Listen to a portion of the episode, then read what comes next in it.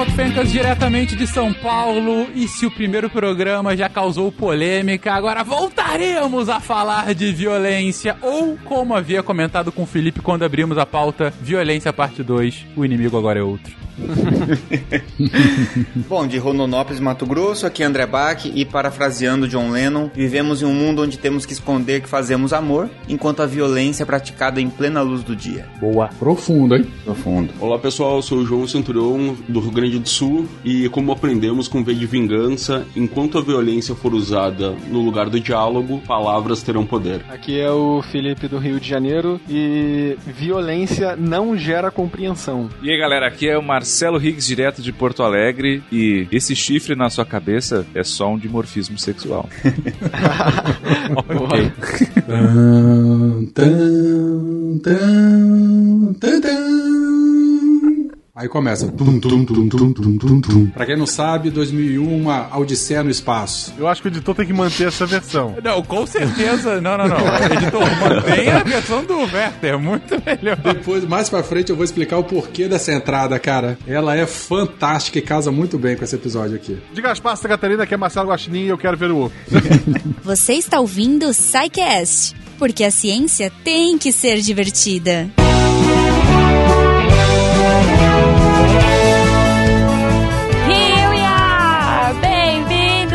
Chegamos a mais uma sessão de recadinhos do SciCast. Eu sou a Jujuba bilíngue hoje. E estou aqui no começo do episódio. Yay! Não vou precisar apagar a luz de Deviant Tower, não vou ter que descer sozinha, ficar com medo e vou chegar mais cedo no Happy Hour. Olha que maravilhoso. Pessoal, por que, que eu tô aqui no começo do episódio? Porque ele voltou! Sim, o Cambly! Vocês mandaram tanto amor pra eles, vocês mostraram que tinha relevância eles apoiarem o Sycast, apoiarem o Deviante. Então, eles voltaram pra mais uma campanha com a gente. É, agradeço a todos os ouvintes que, que comentaram, que enfim, marcaram ou que deram algum feedback de alguma forma, porque isso ajuda bastante. Então, se você não conhece, a gente já vai falar um pouquinho sobre o Cambly, mas eu vou pedir para vocês, ouvintes, entrarem em contato. Marca o Cambly no, nas redes sociais, marca a gente lá e fala do Cambly, é, manda por e-mail, sei lá, comentem, porque isso com certeza faz com que o Cambly e as marcas, enfim, percebam que o podcast tem relevância, que o Deviante tem relevância e isso é muito importante pra gente. Bom, se você não ouviu ainda, se você tá um pouco atrasado, se você tá chegando agora, aliás, se você tá chegando agora, bem-vindo. Mas se você não conhece o Cambly, basicamente ele é uma plataforma que oferece aulas particulares de inglês online para adultos e crianças a partir de 3 anos. Olha só. Eles têm professores nativos de países de língua inglesa espalhados pelo mundo todo, ou seja, disponíveis 24 horas por dia. Então, a hora que você quiser, é, ele é, é on demand, né? Tem conexão on demand. Então, pô, 3 horas da manhã, vou entrar aqui para ver se tem professor. Com certeza tem, porque em algum lugar do mundo, algum professor tá acordado esperando para trocar ideia com você. então, é muito bacana. Você pode usar tanto pelo computador quanto pelo aplicativo mesmo do Cambly. A parte bacana, né, é que você aprende na prática. Então, assim, falando que se aprende, gente. É sempre assim. Então, é legal você deixar a vergonha de lado, até porque os professores do Cambly são super gente fina. Eles têm muito papo bacana, assim, coisas extremamente inusitadas. Aguardem os próximos episódios, que com certeza a gente vai trazer umas pérolas aí dos papos dos nossos Psycasters com os professores do Cambly. E, enfim, se vocês tiverem sugestões também de perguntas, de coisas que vocês querem que eles conversem com os professores, vocês podem mandar aí nas redes sociais, marcando o Cambly, marcando a gente, e eu vou tentar fazer dar certo. então, assim, cara, sério. Tem professor para todos os níveis, assim, pai, eu não falo nada, eu falo e quero tirar meu IELTS, eu quero saber como que é morar em tal país. Meu, tem de tudo. Os professores são super legais, como eu comentei, é, tem para todos os tipos, tem professores que são mais... Você pode escolher, inclusive, por personalidade de professor. Um que é mais divertido, um que é mais paciente, um que é mais calminho. Tem uma parada bem legal de tradução também, você não sabe uma palavra, é, você escreve e o Cambly já traduz, tem muita coisa legal. Então, se você quiser ganhar uma aulinha na faixa, você entra lá no Cambly, que é C-A-M-B-L-Y.com e coloca o nosso código SciCast. Se você tiver com preguiça, todos os links estão aqui no post também, inclusive os links do aplicativo para o iPhone e do aplicativo para o Android, certo? Então, gente, maravilhoso, né? Não deixem de conhecer, de trocar ideia de aproveitar essa aulinha aí, conhecer algum professor que você curte e testar o seu inglês, treinar o seu inglês, desenferrujar o seu inglês, tem para todos os tipos. Aprender inglês, enfim, tem para todo mundo. Vai lá, entre e depois conta pra gente como foi a sua experiência. Falando em experiências, se você quiser dividir as suas experiências, tanto do Cambly quanto desse episódio, você pode entrar lá no contato arroba e trocar ideia com a gente. Se for uma coisa, fala que eu discuto. Se for uma coisa de dúvidas, de, de gifs de amor, ou sei lá, o que você quiser trocar ideia com a equipe, você manda no post desse episódio. Lembrando sempre que o Deviante está aqui graças aos nossos patrocinadores. Yeah, beijo Cambly! e a vocês, sim, vocês, nossos patronos que fazem a diferença. Então, a partir de um real no PicPay, no Padrim e no Patreon, vocês podem ajudar a ciência a continuar sendo divertida. E se você quiser ficar chique ciência, você vai lá na Mito Camisetas, compra sua camiseta bonitinha, ou seu casaco, ou capinha de celular. Enfim, tem bastante coisa lá. Entra, procura o, material do SciCast e você vai ficar chique ciência. Aproveitando, né, eu vou fazer de novo a propaganda da camiseta da Marie Curie, que é linda e que o filme tá para sair, então, poxa, vamos lá. Bom, eu vou aproveitar que eu tô no começo, que eu vou sair cedo hoje. Um beijo para vocês, um ótimo fim de semana e até semana que vem.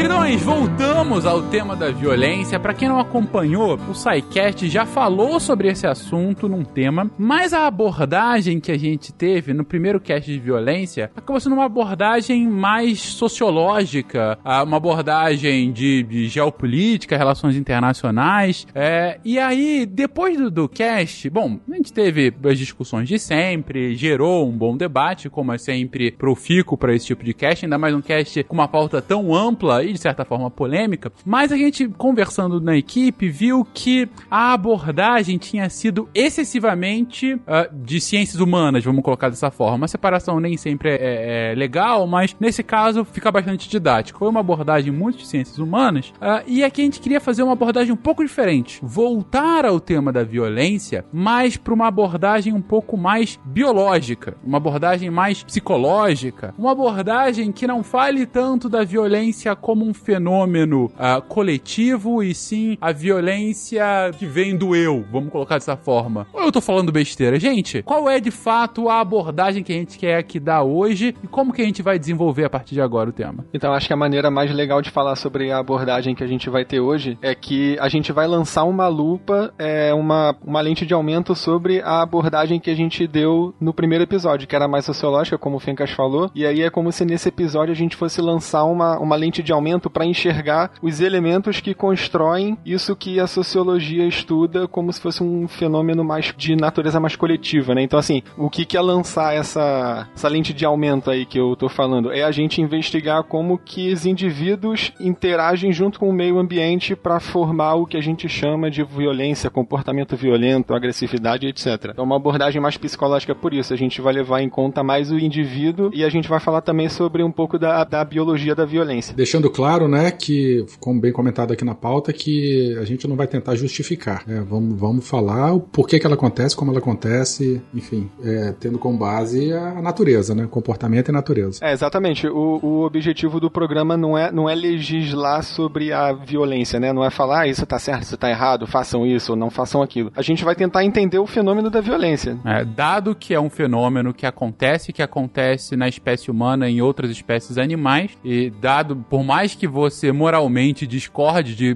algumas vezes que ela acontece, é importante a gente investigar o porquê dela acontecer, justamente para entender como evitar quando não necessário, né? Então esse é o, é o foco de hoje. Outro cast a gente já falou algo relativo a, a outras questões, e é quando a gente tenta entender essas coisas por um viés mais biológico ou psicológico, não significa que a gente esteja querendo dizer que isso é um ponto que vai determinar o, o nosso comportamento do ponto de vista ético, né? Ele vai tentar tentar explicar qual é o mecanismo que está por trás, de por que, que as coisas acontecem, e, e um, um, ponto bem chave que eu vejo nisso, e que acho que aí, quando a gente está num pouco, um, com o Fencas falou, lado mais das bionaturais, ou do lado das humanas tem um, tem um, um significado diferente, que é de naturalizar, né? A gente vai dizer assim, ah, agressividade é um comportamento natural, é um fenômeno natural de várias espécies. E a gente não está querendo dizer que é o naturalizar no sentido que muita, muitas vezes a gente nas humanas também usa, de que, bom, é assim assim e não tem o que fazer, né? Então não é do tipo assim, ah, é natural o ser humano precisar de oxigênio e não tem o que fazer. Não, é natural no sentido de que vai ocorrer. A questão é como que a gente vai lidar com isso, né? E acho que o Fencas colocou muito bem que é, bom, se a gente entende por que acontece, a gente vai saber lidar melhor. É, natural no sentido que acontece e não é sobrenatural, né? Acontece. Isso, é. A gente sim. encontra por aí isso acontecendo. Sim, não são demônios, não. Isso. E também não é legitimar a violência com base Uhum. na, na questão biológica, né? É, que nem quando a gente vai, vai estudar, sei lá, é o que causa, por exemplo, a psicopatia. A gente não tá justificando o comportamento dos psicopatas. A gente tá tentando explicar por que, que eles fazem o que eles fazem. Estudar a violência é a mesma coisa. A gente não tá legitimando a violência, a gente tá tentando, a gente tá tentando entender por que, que ela acontece. Entender o fenômeno. Deixando bem claro que quando a gente fala em ou em psicologia ou em estudar as bases biológicas do comportamento, é muito comum a gente acabar falando de adaptação, de filogenia, de, de evolução e como esse comportamento natural foi importante muitas vezes para a evolução da nossa espécie. O fato dele ter sido importante no passado não significa que ele seja desejável ou bom hoje e ou em sociedade. Então muitas vezes a gente vai falar de adaptação, mesmo ele sendo um comportamento completamente perverso e coisas desse tipo, que a gente está tentando muitas vezes é estudar, entender esses comportamentos naturais, muitas vezes até para conseguir modificar ou minimizar as consequências dele no futuro e na sociedade de hoje. E é por isso que a gente tenta entender essas bases ah, do comportamento, a base natural do comportamento. E pelo menos também da minha parte, que é mais neuroquímica, né? Eu acredito também que não seja objetivo tentar medicalizar né, a, a violência no sentido químico da palavra, né? Usar medicamentos para tratar a violência, né? Como se fosse a, a, a solução. Mas é entender um pouco os mecanismos químicos que acontecem no cérebro e como que de repente é, é possível talvez balancear novamente algo que esteja alterado, assim como está alterado em outras situações, como a depressão, a ansiedade, etc. Já cada um diz porque tá aqui, eu não sei porque eu tô aqui. Porque você é o mais violento do grupo. A gente vai te dar um corretivo já já. pra tu saber por que que tu tá aí. A gente tem que ter um, um- um certo cuidado com, com esses termos que a gente está usando. Então, quando a gente está falando de comportamento violento ou de violência, a gente já está partindo do ponto de vista em que a gente está hoje enquanto espécie, enquanto ponto na história. né? Então, assim, a gente vai olhar o comportamento de um cachorro, de um chimpanzé, de um, de um, de um tubarão e vai olhar, vai dizer, ah, isso é violento, isso não é violento. Ah, o que que acontece? Na nossa história filogenética, enquanto, enquanto vida na Terra, a, o comportamento que hoje a gente julga como não violento, na verdade, ele é muito recente. Então, assim, a cooperação, a disputa por recursos e, e de forma não violenta, ela é a exceção. Quando a gente vai olhar as espécies, vamos voltar, a, a, a gente está já falando de seres bem complexos, né? Mas vamos voltar lá para os seres unicelulares. Se a gente for olhar com nossos olhos de, de, de ser humano, talvez não tenha ambiente mais violento do que uma, uma lâmina de Petri com uma cultura de, de fungos e bactérias, né? Porque eles estão se fagocitando, eles estão se atacando, né? Só que isso é um julgamento moral que a gente tem sobre aquilo. Então, quando a gente fala de. Tanto que assim, eu acho esquisito a gente falar. A gente não tem uma palavra pro comportamento não violento, né? A gente tem o comportamento violento e o não violento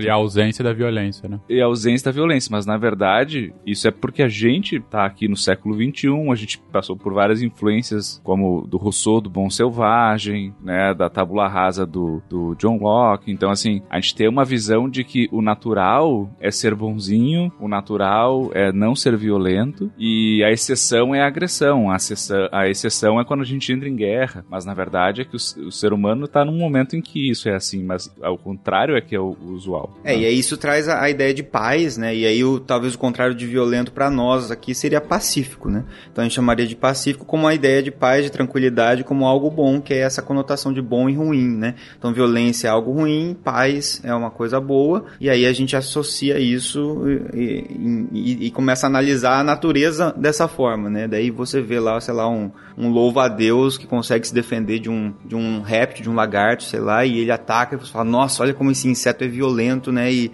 e está atacando, né? E, e às vezes a gente tem também até, até mesmo essa questão da, da agressão agressão impulsiva é, e às vezes relacionada com a, com a defesa, com a agressão premeditada e vários outros tipos de, de, de, de, de defesa ou de ataque que a gente tem aí, né? Só pra reforçar aqui, gente, no episódio passado a gente já falou disso, que mesmo na espécie humana, a violência era o mote até dois séculos atrás. Hoje, pra, pra gente, para as nossas sociedades, a gente tá num período excepcionalmente de paz. Tu tem lido jornal, não? Não, a despeito de é, é, artigos de jornal e, enfim, homicídios hediondos. Apesar do Rio de Janeiro, Ah, então, apesar de, de casos como aqui no Brasil, de várias das cidades. O Rio de Janeiro é um bom caso. O Rio de Janeiro tem o estigma e de fato é uma cidade muito violenta. Mas proporcionalmente, ela não tá entre as 10 cidades mais violentas do mundo, como outras cidades brasileiras o estão. Então, assim, isso acaba tendo uma- um, um destaque midiático mais significativo, o que não quer, de, de- de qualquer forma, diminuir o impacto uma violência que é muito grande numa cidade como do Rio de Janeiro. Mas o ponto é que a gente tá a, a- chegando a 80 anos sem uma grande guerra entre potências. E isso é um período excepcionalmente grande de paz. E, e o ponto que tanto o Higgs quanto o, o Bach trouxeram é que, olha, mas isso é a exceção da nossa história e a exceção da história natural, vamos colocar dessa forma. Ah, o mundo vive em torno da violência, né? A violência é o mote, a não violência é a exceção. Então é disso que a gente vai falar aqui hoje. Tan, tan, tan, Vou pegar a fala do João, foi bem interessante, que ele fala, olha, e não é porque isso já teve uma utilidade social, já teve algum motivo para que socialmente tivesse acontecido, que isso possa ser justificado hoje. Então vamos partir desse ponto. Afinal, qual é a- o motivo de existir a violência biologicamente? Digo, é, é porque em algum momento, ante a seleção natural, alguns espécimes tiveram algum tipo de vantagem de ter um comportamento agressivo, tal que hoje todos nós temos algum resquício, um mais, outros menos, em determinadas situações. Qual, onde que isso se enquadra? Então, se a gente for partir da- dessa perspectiva mais biológica, evolutiva, né? Só pra dizer o que o Fencas começou dizendo, mas de outra forma, a gente tem que explicar por que, que comportamentos violentos ou a predisposição a se comportar de maneira violenta é, em determinados contextos é, foi selecionado ao longo da evolução. Assim, qual é a vantagem em termos de custo-benefício biológico que esses comportamentos dão? E aí, assim, a resposta mais trivial e lógica é essa, né? Existe algum, algum benefício que supera o custo de você ser violento. Só que a gente pensa assim, cara, qual, qual é o benefício? é, isso, isso tudo pensando em termos estritamente biológicos, né? É, qual é o benefício de você se comportar violentamente? Por exemplo, sei lá, atacar um outro indivíduo porque você está disputando, sei lá, se a gente pensar outra espécie, né? A gente, um- os indivíduos estão se atacando, estão interagindo violentamente porque eles estão competindo por, por recursos ou por, sei lá, por parceiros amorosos. Qual é a vantagem de fazer isso já, já que eles podem morrer? E então, assim, é, se eles morrerem, ninguém ganha nada, né? Então, assim, se esse comportamento que pode levar à morte, ele foi selecionado, se essa tendência foi selecionada, é porque ela tem uma vantagem bastante boa. E aí a gente não consegue entender isso direito se a gente não falar de uma coisa que eu acho que o Rigo ele já falou nos dois episódios aí, a gente falou no episódio de amor também, que são as diferenças de investimento parental. Aí não sei se o Rigo ele quer complementar explicando de novo aí mais ou menos o que, que é isso. Eu posso comentar assim que é o quanto cada espécie, ah, dependendo da maneira como ela se desenvolve, vai precisar colocar de energia e recursos na prole, né? Acho que os, do- os exemplos mais clássicos que a gente normalmente usa é o ser humano e a tartaruga, né? Então assim, o quanto um ser humaninho, né? Ele precisa de investimento dos cuidadores, né? Normalmente o- os pais ah, e, e família agregada, até ele ter autonomia. Isso são anos de investimento. Né? A tartaruga não. Ela vai lá, faz um buraco, enterra e vai embora. Né? Então, ao passo que a gente consegue gestar um, dois, quando muito, três ser humaninhos, a taxa de sobrevivência é bem alta. As tartarugas vão colocar mais ou menos aí uns 100 ovos, né? E sobreviver uma porcentagem bem baixa. São estratégias de adaptação, né? Então, o quanto ou tu vai investir no número e baixa baixo investimento, ou muito investimento e baixo número. E independente da gente estar tá falando aqui de diferenças de investimento parental entre as espécies, é, em qualquer espécie a gente vai ter uma diferença de investimento parental interna, que é a diferença entre machos e fêmeas. Isso em qualquer espécie, por, é, quer dizer, não, não em qualquer espécie, né? Mas principalmente se a gente está falando de mamíferos, por exemplo, que tem a gestação interna, a, a fêmea né, tem a gestação interna. Então o que, que acontece com os mamíferos, por exemplo? Vou falar logo de mamífero, que é o caso dos seres humanos, a gente já usa isso como, como oportunidade para falar de humanos depois. A gente já começa com uma assimetria no investimento parental, porque as células reprodutivas das fêmeas são, digamos assim, mais caras do que as do machos. Se a gente for pensar, enquanto a fêmea libera, sei lá, um óvulo por mês para ser fecundado num período específico, os machos produzem trilhões de espermatozoides todos os dias. Então, assim, os machos eles têm muito mais oportunidade de gerar descendentes do que as fêmeas. Isso entre os mamíferos e entre outras espécies também. Os, os répteis também são esse caso. Enfim, por aí. Tá, mas aí o que que isso tudo que a gente está falando aqui de investimento parental tem a ver com violência? Então, se a reprodução ela é mais barata para os machos, porque além das células reprodutivas deles serem mais baratas do que a das fêmeas, eles também, é, assim, o, o investimento biológico deles na reprodução acaba quando eles fornecem o, os espermatozoides ali na fecundação. Eles depois não têm nenhum investimento parental obrigatório. A fêmea tem, porque ela é engravida. Ela é engravida, ela produz leite. Isso significa que é, os machos eles estão mais dispostos a correr riscos, porque a reprodução é muito mais barata para o macho. Então, assim, o que isso tem a ver com violência? Vamos imaginar essas espécies em que o macho tem grandes chifres, assim, que eles ficam dando cabeçada um outro para ver quem é que vai dominar um território, quem é que vai acasalar com uma fêmea. O, o macho que vence o outro macho, que, que mata, né? Vamos, vamos pro cenário mais drástico. O macho que mata o outro macho, olha só o que, que ele conseguiu. Ele conseguiu monopolizar o acesso reprodutivo daquela fêmea. Então, assim, ele, ele vai usar os trilhões de espermatozoides dele para fecundar a fêmea sempre que ela estiver disponível. E ele não vai ter concorrente. Então, assim, ele usa da violência para aumentar o sucesso reprodutivo dele. As fêmeas já não usam a violência. Por quê? Porque para elas não é vantajoso. Como a reprodução é muito mais cara para elas, se elas usarem essas estratégias violentas que podem prejudicar o aparato reprodutivo delas, o prejuízo reprodutivo delas é muito maior, porque elas, é, sei lá, uma fêmea de um ano, ela teve 12 oportunidades de engravidar ao longo do ano, uma por mês, vamos dizer assim. O macho não, ele teve, ele teve 365 no mínimo. Se ele for espertão, né? Se ele for espertão, se ele for garanhão. E só complementando, né, que os machos eles podem ser ou são mais promíscuos, né? Arrumam, se, obviamente que se não for uma espécie que pratica monogamia, mas ele pode fecundar tantas fêmeas, ele consiga dar conta e que ele consiga ser mais forte ou mais violento que o colega do lado.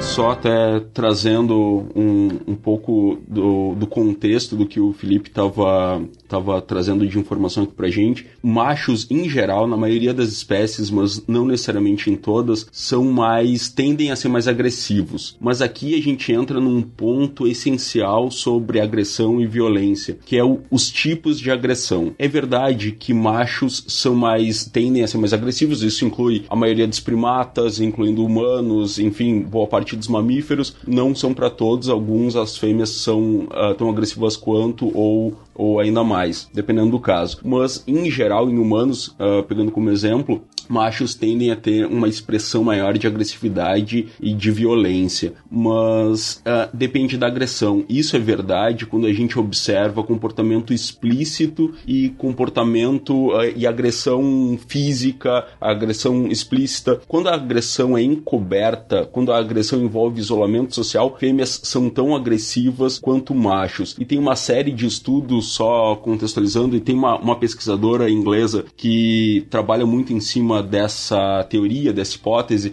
sobre a evolução da agressão feminina. E nesse caso, o que, que essa pesquisadora Anne Campbell defende? Que a, a violência feminina, a agressão feminina, a agressividade feminina, ela evoluiu para ser menos fisicamente perigosa, justamente por uma adaptação de cuidado com a prole, por causa da gestação, dependendo do caso, é, é uma lesão pode pôr em risco, por exemplo, a, a uma gestação em curso ou coisas nesse sentido. Mas as fêmeas elas seguem com bastante agressividade indireta e isolamento social. Só trazendo uma informação, tanto chimpanzé, se a gente pegar chimpanzé como exemplo, dois exemplos claros, chimpanzés e adolescentes, que são dois grupos, duas espécies uh, extremamente violentas em, em determinados contextos. Nos dois casos, as meninas e as fêmeas de chimpanzés, elas tendem a, a causar, tendem a provocar isolamento social em fêmeas que chegam ao grupo recentemente, ou seja, meninas novas que chegam num grupo social, elas podem uh, sofrer de um isolamento social, assim como no caso dos chimpanzés. Isso acontece por uma evolução uh, do padrão de comportamento feminino. É, eu gosto até porque o olhar que estava sendo dado é um pouco otimista. No caso, os, os machos, eles podem uh, se dar o luxo de serem mais agressivos porque eles eles propagam o seu, o, a, a, o seu esperma, o seu comportamento reprodutivo de forma mais livre, mas também pode ser olhado pelo outro foco. Machos são mais dispensáveis ecologicamente. A perda de um macho não causa prejuízo ecológico para aquela espécie, tanto quanto a perda de uma fêmea. Então, evolutivamente, machos é, e, e ecologicamente, machos são muito mais dispensáveis que as fêmeas. Então, eles podem se dar o luxo de se bater mutuamente muitas vezes até a morte, e isso não muda muito se a gente observar os índices de assassinato entre por causa de violência né, uh, direta uh, masculina entre homens, geralmente do mesmo sexo, geral, uh, geralmente violência entre jovens, melhor dizendo, a gente vê que mesmo hoje em dia esses índices estão muito elevados, o que justifica muito pelo, por esse comportamento ecológico de macho ser muito mais dispensável do que as fêmeas. Com relação evolução, pelo que eu entendi bem, o tanto o Higgs como depois o Felipe comentam sobre a questão do investimento parental, né, de quanto a espécie ela investe para que aquele filho consiga prosperar e isso varia de espécie para espécie, acaba sendo muito mais acentuado em mamíferos justamente por conta dessa quantidade de filhos que prosperam, né, que conseguem de fato chegar à vida adulta. E acaba também variando uh, entre masculinos e femininos, né, entre machos e fêmeas, ou seja seja, você tende a ter machos mais violentos por conta é, do. Eu gostei do que o João comentou, porque eles não causam, a perda de um macho não causa um desequilíbrio ecológico tão grande quanto uma perda de uma fêmea. E também ah, por conta do que eles têm que proteger, digamos assim, né? Da propensão do macho a fecundar e a disseminar os seus genes para frente muito maior do que o das fêmeas. E ainda mais mais nos casos de mamíferos, né? Então isso tenderia a levar a machos com uma violência mais exacerbada. O que não quer dizer que as fêmeas também não tenham, principalmente quando a gente fala de outras formas de violência, como por exemplo exclusão social, como já foi comentado, que aí é, uma, é um tipo de violência não tão uh, agressivo, potencialmente, por exemplo, a, a prole, né? Aquela questão que, que eu acho que foi o João que comentou também, uma potencial gestação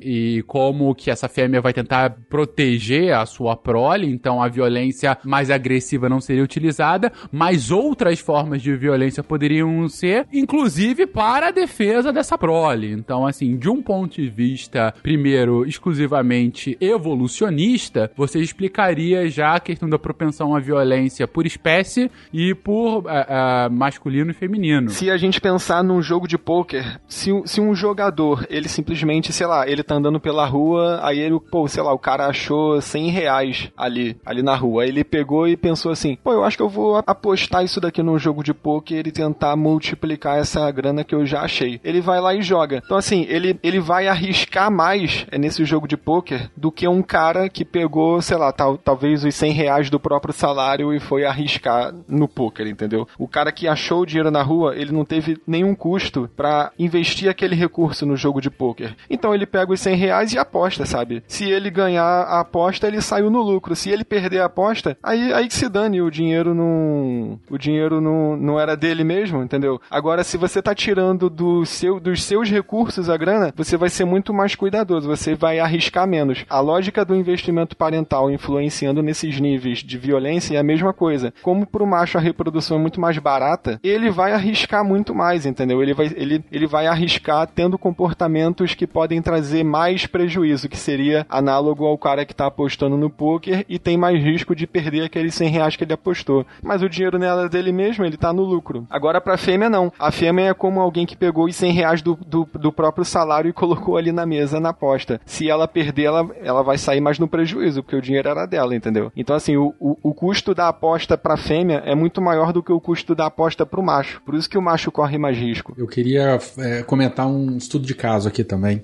é, que todo mundo já deve ter visto aí na, na televisão e tal, briga de leão, né, que é aquela coisa louca. E quando a gente fala de bandos de leões, em clãs, né, é muito comum o infanticídio, né, se chega um macho novo no, num bando que já tinha um macho dominante e o macho novo ganha, ele vai lá e mata todos os filhotes, né, porque ele vai, ele quer que a, a, as fêmeas, né, entrem no cio logo para ele poder passar os seus genes para frente e também ele não vai ficar criando filho dos outros. Né, então a, a tendência natural mesmo é matar os filhotes para que ele possa fazer a tua própria prole. Então você tem assim dois colossos brigando, né? Quem quer conquistar as novas fêmeas para passar os seus genes e o macho que já estava lá, que vai lutar pela vida para poder expulsar esse invasor. Então assim, brigas de, de, de, leões por conta de acasalamento e conquista de, de, de bandos é uma coisa alucinante, de, de, no sentido legal, mas no sentido de, de loucura mesmo. É bem interessante estudar isso aí. Tem aquele documentário, né? O Rei Leão, que fala bem disso. Porra, foi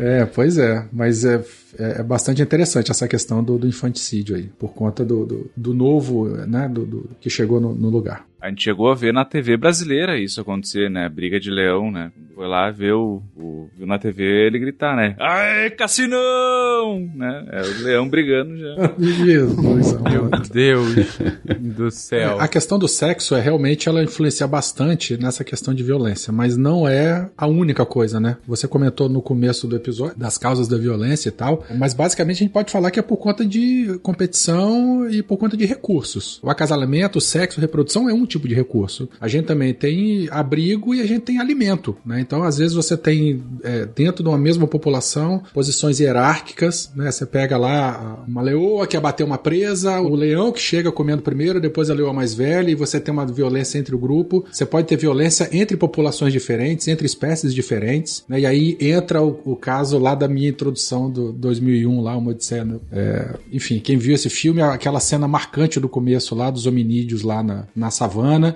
e que do nada um descobre um osso e começa a bater no, no, no, nos ossos ali, começa a, a, macerar um crânio. Ele associa o crânio que está ali com de uma provável presa e aí ele começa, né? A, a, a tendência do, do filme leva a isso, né? Aquele hominídeo imagina que ele pode usar aquele fêmur como uma ferramenta, uma ferramenta de agressão. E logo na sequência, no próximo take, o bando dele que descobriu a ferramenta é, vai para uma poça d'água no meio do deserto e os dois bandos começam a brigar e de repente quem tinha a ferramenta mata o indivíduo do outro grupo por conta do recurso, né? E aí todo aquele grupo que da, daquele hominídeo que estava com a ferramenta toma conta daquela poça d'água expulsando o outro, né? E aí depois logo na sequência joga o osso para cima, aparece o, o, o monolito e, e, já estamos aqui em 2000 alguma coisa com naves espaciais e tal. Então essa, essa fase inicial ilustra muito bem essa questão da violência entre grupos por conta de recurso, no caso ali água né? Uma poça d'água. Não, bacana, Verta, você ter comentado isso, porque, claro, não pode ser uma coisa, não é só reprodução. Você tem outras causas dessa violência, a questão de recursos aí entra, e aí, independente de macho, fêmea, independente, enfim, de espécie, os animais e nós queremos comer, né? Nós precisamos de recurso de pra de alguma forma sobreviver. Tum, tum, tum,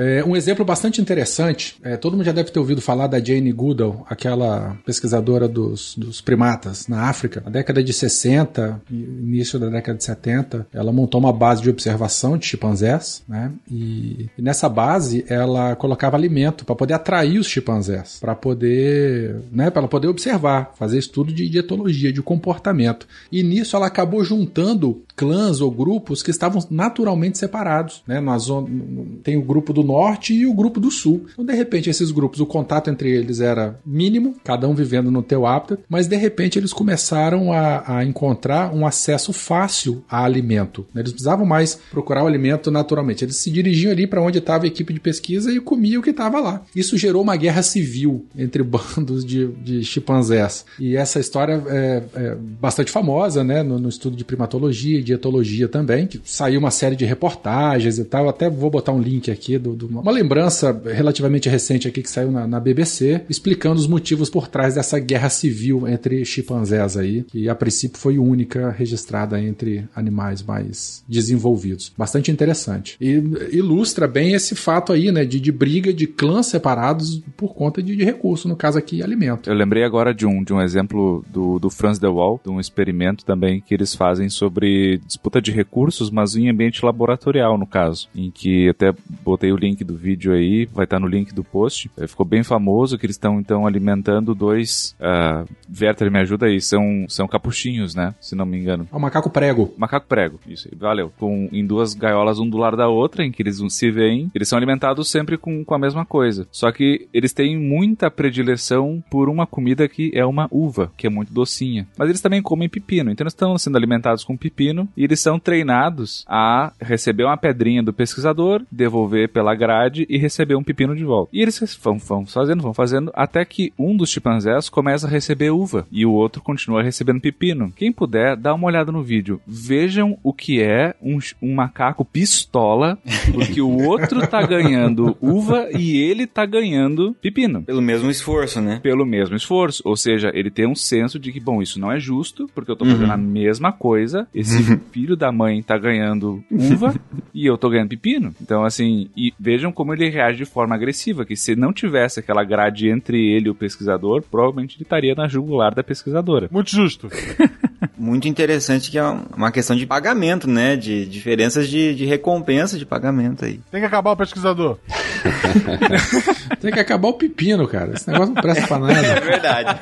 Se fosse bom, o bicho comia. A uva vira vinho, né, cara? Olha só que. Pois é, cara. Pepino estraga comida, estraga salada. Eu acho que, acho que isso é um excelente exemplo, até, e, e, que ajuda muito a responder a questão inicial do Fencas lá no começo, de qual o benefício, né? O benefício desse comportamento natural de agressividade, violência. E um dos principais é esse acesso aos recursos. Quando a gente junta o acesso ao recurso, uh, alimento, água, etc., quando a gente junta isso com acesso a território e ampliação de território, e também com que a gente estava discutindo sobre reprodução, a gente tem muito o conceito de dominância uh, em etologia, que basicamente é essa busca por controle do ambiente, por acesso privilegiado aos recursos. Então, a, a agressividade e a violência diz muito sobre disputa de dominância em um ambiente natural. E falando sobre o, o macaquinho pistola do vídeo, aí a gente pode entrar em uma emoção. É até um, um dos pontos que, que eu estudo atualmente na na, minha, na minha tese, no meu projeto de doutorado, é justamente o, o papel uh, da raiva e de algumas emoções, o papel adaptativo e de como elas evoluíram. Independentemente das minhas hipóteses, que eu ainda estou testando nos meus experimentos, o que é mais aceito atualmente, uma teoria relativamente bem estabelecida, tem um nome pomposo, é teoria recalibracional da raiva. Uh, justamente pegando o que que a raiva, uh, e isso a gente olhando para esse macaquinho pistola, pistola, uh, conforme foi mencionado, uh,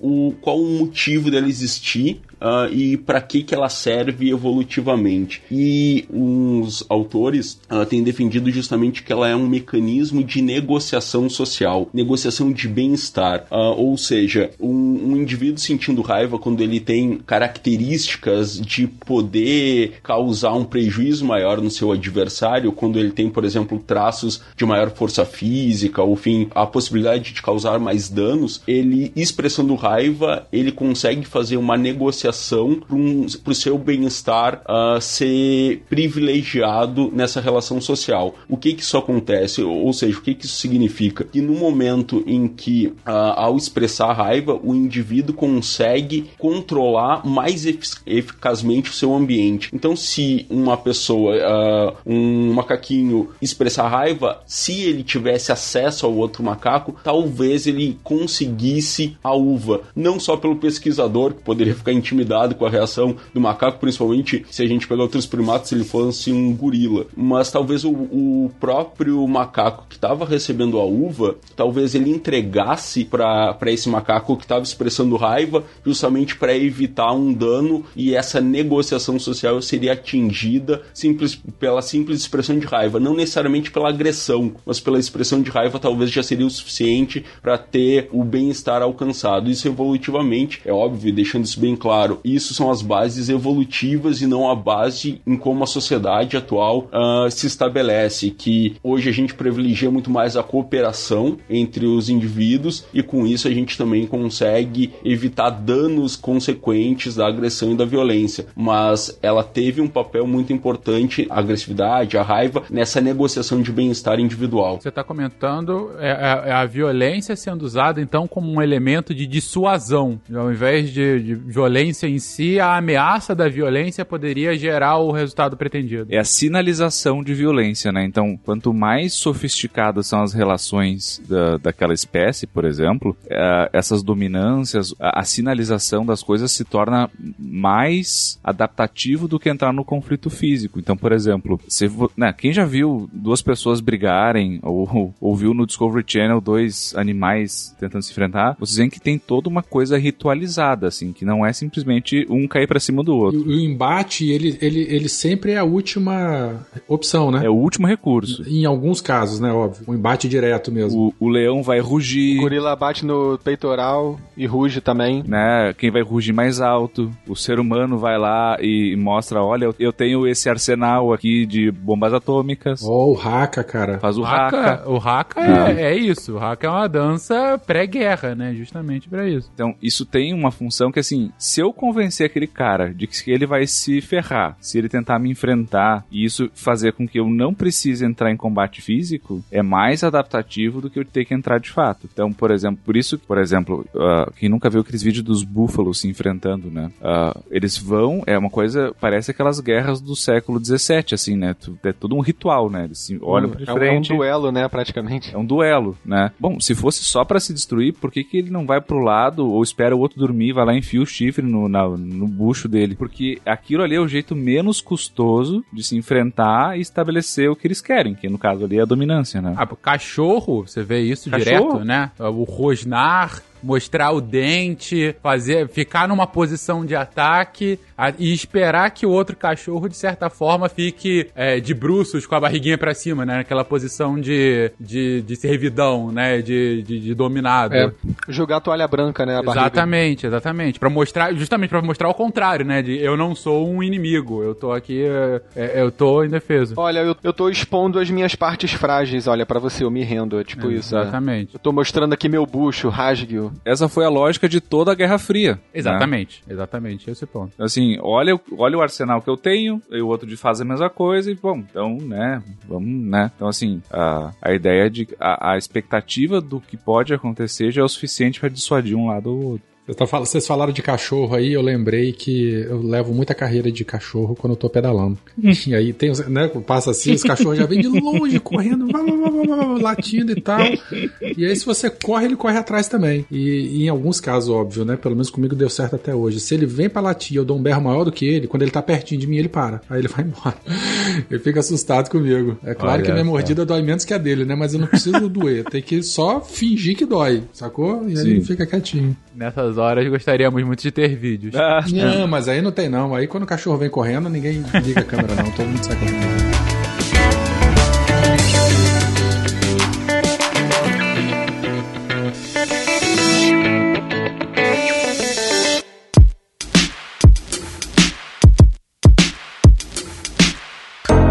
Fencas, eu acho que tem uma, uma, uma diferença que talvez coloque o ser humano numa posição um pouco diferente e que talvez justifique, né, o porquê que hoje a gente consegue cooperar mais, a gente consegue frear certos impulsos violentos, né, aquilo que a gente falou de, de que esse cast ele não legitima, né, a violência, porque na verdade existem formas de se frear isso, né, é o desenvolvimento de um córtex pré-frontal, né, bem desenvolvido, que é o que acontece na espécie humana, e que é diferente de, de muitas outras espécies e de muitos mamíferos que a gente está comentando aqui, né, que fazem essa, é, essa violência mais instintiva, né? Então, embora todos né, esses mamíferos, incluindo a gente, tenha essa, esse impulso, essa violência mais impulsiva e mais emocional e muito relacionada, inclusive, a questões de sobrevivência e questões até de frustração e, e raiva, como foi mostrado lá no experimento do, do macaquinho, é, existem formas de, de, de, é, corticais, né, de se frear esse nosso sistema mais emotivo, mais emocional, que é essa região que a gente chama de sistema límbico no nosso cérebro. Então essa região ela está muito relacionada com essa parte reativa e com essa parte impulsiva. E acho que dá para fazer um paralelo com, com a questão das drogas também. Então, por exemplo, se você pegar lá um, um ratinho e fazer um experimento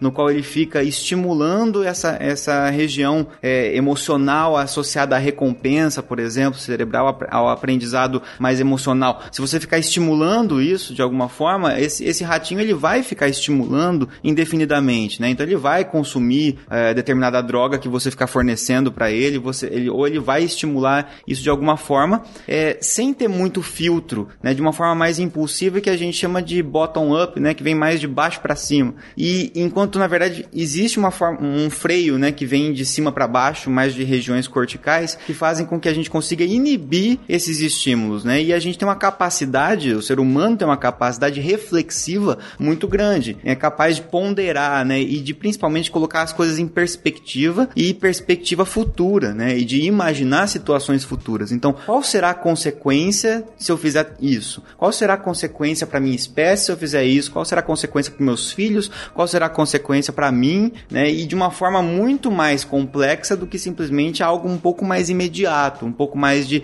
de sobrevivência imediata. Então é possível pensar o que será que vai acontecer com o nosso país se a gente resolver apertar o botão e soltar a bomba lá no, no país vizinho. Então é, uma, é um tipo de, de reflexão que envolve uma, uma inibição cortical sobre essas regiões emocionais, né? Então é possível inibir um pouco isso e, e, e, trabalhar isso, né? Então até por isso que a, que a psicoterapia funciona, né? Vai funcionar muito mais com, a, com essa questão quando a gente por, por, a gente ter esse aparato é mais desenvolvido. Então acho que isso diferencia bastante e faz com que a gente não, não, não fique exclusivamente preso a essas questões é, evolutivas, né? Indo nessa direção, Bach, pode fazer uma analogia do, do reverso também, uma pessoa uh, com muito agressiva, né, com violência exacerbada, aqueles estourados, né, que a gente conhece, ela pode ter justamente algum problema nessa, nesses é, sistemas de inibição da, da, dessas emoções? Perfeito, Fencas. É assim, isso tem bases genéticas, inclusive, né, e a gente tem bases neurobiológicas e neuroquímicas, né, se a gente pensar em neuromoduladores, a gente tem aí essa região da amígdala cerebral que está envolvida em muitos aspectos, é né, envolvida com o medo, medo, por exemplo, envolvido com ansiedade, mas também envolvido com aprendizado, né? A gente tem a serotonina como sendo um dos neurotransmissores mais estudados, envolvidos, por exemplo, na depressão, na ansiedade, mas também envolvida nessa questão da violência. Então, a serotonina ela facilita com que tenha essa, essa inibição, né, é, do córtex pré-frontal, por exemplo, né? E ela colabora nesse caso de uma maneira muito, é, isso é muito reducionista, né? É, lógico que os estudos são muito mais complexos que isso. A gente tem estudos, inclusive, contra controverso, mas a serotonina teria um papel fundamental, por exemplo, nessa é, inibição da agressividade, vamos dizer. E aí você tem estudos que vão mostrar, por exemplo, que se você tiver, por exemplo, uma privação de triptofano, que é um precursor da serotonina, isso pode fazer com que o indivíduo, né, o, o participante da, do experimento, apresente comportamentos mais violentos. Quer dizer, a falta daquela substância que origina, né, a falta do, do recurso que vai gerar a serotonina pode fazer fazer com que esse indivíduo tenha um comportamento mais violento. Ou, geneticamente, indivíduos que têm menos capacidade de converter triptofano em serotonina, ou a questão dos receptores de serotonina no cérebro. Tudo isso pode interferir, né? E tem vários estudos mostrando, não necessariamente até patológico, é, Fencas, mas até estudos mostrando traços, né, mais violentos, pessoas um pouco mais agressivas, é, que, que, que acabam sendo traços de personalidade não exatamente algo patológico. Já tem alguns estudos mostrando é, nessa direção. E isso não inclui apenas a serotonina, é uma complexa interação entre outros neurotransmissores, aí dopamina, noradrenalina. Isso entra também na questão das, das substâncias que a gente tem que inibem neurônios e que estimulam neurônios. Uh, a gente tem é, neuropeptídeos, né? Até mesmo substâncias como a gente ouve falar aí, ocitocina, vasopressina. A gente comentou sobre essas substâncias no, no cast de neurobiologia do amor, né? Que a ocitocina era muito importante para essa questão do vínculo amoroso, né? Romântico, digamos assim. E isso está muito envolvido com, com, com, confiança, por exemplo. E a gente tem também estudos mostrando que déficits na, na ocitocina ou nos receptores de ocitocina podem levar a uma desconfiança maior é, entre indivíduos e isso facilita, favorece um comportamento agressivo entre eles. É, e a própria testosterona, o cortisol. Né? Então a gente tem muitas substâncias aí que podem estar tá desreguladas ou alteradas, tanto temporariamente quanto algo mais, é, a gente pode dizer, geneticamente ou até durante o neurodesenvolvimento. Né? Tem, tem um negócio interessante com a ocitocina, que a gente sabe, né, que a ocitocina tem esse efeito afetivo que o, que o Bach estava falando e tal, é, mas tem uns estudos bem interessantes que mostram o seguinte, a, a ocitocina ela tem esses efeitos, mas ela tem esses efeitos entre indivíduos que fazem parte de um mesmo grupo social. Então, por exemplo, é, aplicaram é, ocitocina em mim, aí em tese eu ficaria mais, sei lá, mais, mais altruísta, mais, mais cooperativo, menos é menos violento, né? Só que isso só vale se a gente for levar em consideração a minha interação com pessoas que fazem parte do meu grupo. Se eu colocar isso numa situação experimental em que eu tenho que interagir com pessoas do outgroup, né, com, com pessoas que fazem parte de outro grupo, que tem outra identidade social, eu vou ficar na verdade mais agressivo. Então assim, a ocitocina ela tem esses efeitos mais dentro do, do in-group, né, que a gente chama em inglês, que é entre pessoas de um mesmo grupo. Então, por exemplo, se eu injetar ocitocina num torcedor do Flamengo, ele provavelmente vai ficar muito mais altruísta, muito mais amorzinho com outros torcedores do Flamengo. Muito mais amorzinho. se, tu, se tu colocar um torcedor do Vasco na, na, na, frente dele, ele não vai ficar tão amorzinho, não. Tum, tum, tum,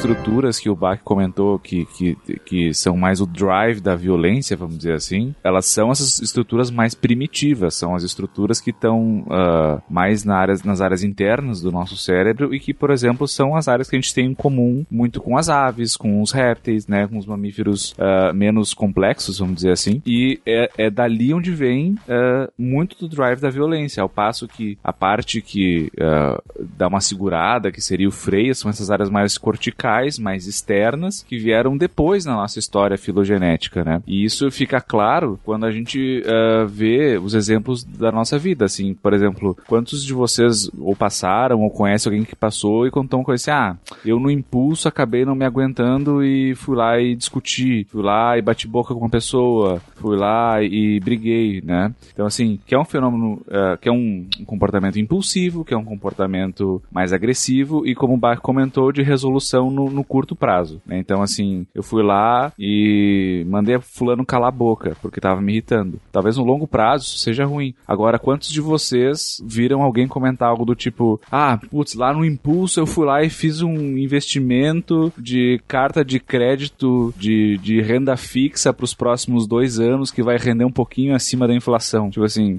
ninguém faz isso impulsivamente, entendeu? Isso é uma coisa que a gente tem que uh, planejar e deixar deixar de, de fazer coisas no curto prazo para planejar no longo prazo. Então, assim, a gente é muito vítima desse sistema mais impulsivo e antigo e tem que se esforçar para fazer o controle desses impulsos, né? É, e essa impulsividade, ela, ela deriva justamente dessa dificuldade de conseguir adiar uma coisa mais imediata, que parece melhor a curto prazo, né? É, para pensar em algo mais a longo prazo, né? E isso se aplica no caso da violência, né? Em você é, responder como o Rigoli falou, né? Você já ser agressivo uh, imediatamente. É, isso traz uma, um desfecho imediato que talvez resolva o problema temporariamente ali, mas talvez gere problemas maiores no futuro, né? Então, por exemplo, você pode encerrar uma discussão no trabalho xingando todo mundo e sendo agressivo, vai encerrar aquela discussão, aquele, aquele conflito naquele momento, mas talvez você perca o emprego, né? E a longo prazo isso vai trazer um problema para você. Então, você conseguir refletir mais, né? E, e não tomar essa atitude impulsiva, é ter esse freio, é algo fundamental na sociedade que a gente vive hoje, né? Na forma como a gente sobrevive hoje. E foi o que foi comentado lá no começo, né? Que não necessariamente comportamentos que foram importantes no passado, eles são completamente necessários e da forma que eram no passado hoje. E, e isso não inclui apenas a violência, inclui, por exemplo, a ansiedade, né? Então, a ansiedade no passado, é, é lógico que ela foi muito importante, é, ela ainda é importante no presente, mas no passado, mais importante ainda essa, essa resposta que a gente tem no nosso corpo, chamada de fuga ou luta, né? De você ter taquicardia, de você ter é, aumento, aumento de força de contração, aumento de frequência respiratória, toda essa resposta que a gente tem numa situação de ansiedade, no passado foi muito importante para você conseguir fugir de um predador por exemplo, é, e, e, até fugir de um possível predador, né? Só de imaginar que talvez tenha, esteja entrando um, um, um, um, leão na caverna, você já sai correndo e às vezes nem era um leão, né? E isso ajudou na sobrevivência do, do ser humano. E hoje em dia não necessariamente é, isso é bom, né? Você tá lá, vai fazer uma, uma prova, por exemplo, e aí você fica mega ansioso, você tem as mesmas respostas como se fosse um leão te atacando, e isso não necessariamente vai te ajudar a, a resolver aquela prova. Você talvez tenha até um branco e tudo mais, não consiga resolver. Então, é, a gente tem que realmente é, trabalhar com o cérebro muito mal adaptado, né, aos dias de hoje, é, num contexto muito diferente, que evoluiu muito rápido, um contexto social que evoluiu muito rápido, com um cérebro que é, é ainda, de certa forma, primitivo, né? Só uma coisa que eu não entendi. Se eu tô na caverna e tá entrando um leão, eu vou fugir por onde? Ah, mas a caverna não tem uma entrada só, essa caverna ela tem dois, dois pontos. Ah, tá, ok. A tua caverna tem duas entradas, tudo bem. Porque a parte cortical fez tu pensar numa caverna com duas saídas e é entradas, é né? Exatamente. Aliás, essa parte aqui eu estou, eu estou inserido em alguns dos muitos capítulos do Kahneman em Rápido e Devagar, né? Que é basicamente o que vocês estão descrevendo em todas Exatamente. Exatamente. Isso que a gente está conversando aqui agora ajuda a explicar por que, que a escolaridade geralmente, é, populacionalmente, ela tem um efeito de diminuir os níveis de violência da população, porque a, a alta escolarização ela atua justamente fortalecendo essas conexões do, do córtex pré-frontal com áreas mais límbicas, essa que vocês estão falando que tem a ver com o pensamento mais rápido, né, Men menos reflexivo e tal, com, com maior impulsividade e tal. Então, se você, através de vários anos de educação, você aumenta a conexão do córtex pré-frontal com essas áreas, você está diminuindo esses comportamentos impulsivos, e um deles é a violência. Então, é assim, é, é um dado estatístico bem estabelecido isso que a gente explica dessa forma aí, uma explicação bem biológica. Eu acho que esse é um dos principais pontos da com relação à violência e agressividade. Eu acho que a gente chega um ponto central aqui até se bobear de toda a conversa, que é a impulsividade. Eu costumo dizer que a impulsividade é a irmã gêmea da agressão, é a irmã gêmea da violência. Ela é muitas vezes a grande explicação de todo comportamento violento. Claro que aí entra naquilo que a gente estava falando anteriormente sobre os tipos de agressão, isso para agressão impulsiva. Mas todo esse mecanismo que o André estava comentando sobre uh, o nosso córtex pré-frontal conseguir controlar e inibir ações de outras áreas, como da amígdala, do, do hipotálamo, etc. Áreas que são uh, que acabam uh, desencadeando uma reação violenta, uma reação agressiva. O nosso córtex pré-frontal é ele que segura boa parte dos mecanismos hormonais, de neurotransmissores e ambientais, eles acabam influenciando justamente essas regiões cerebrais, onde promove uma ação da amígdala e reduz a atividade do nosso córtex pré-frontal. O André estava comentando sobre a serotonina. A serotonina ela ela está presente em grande parte no nosso córtex pré-frontal.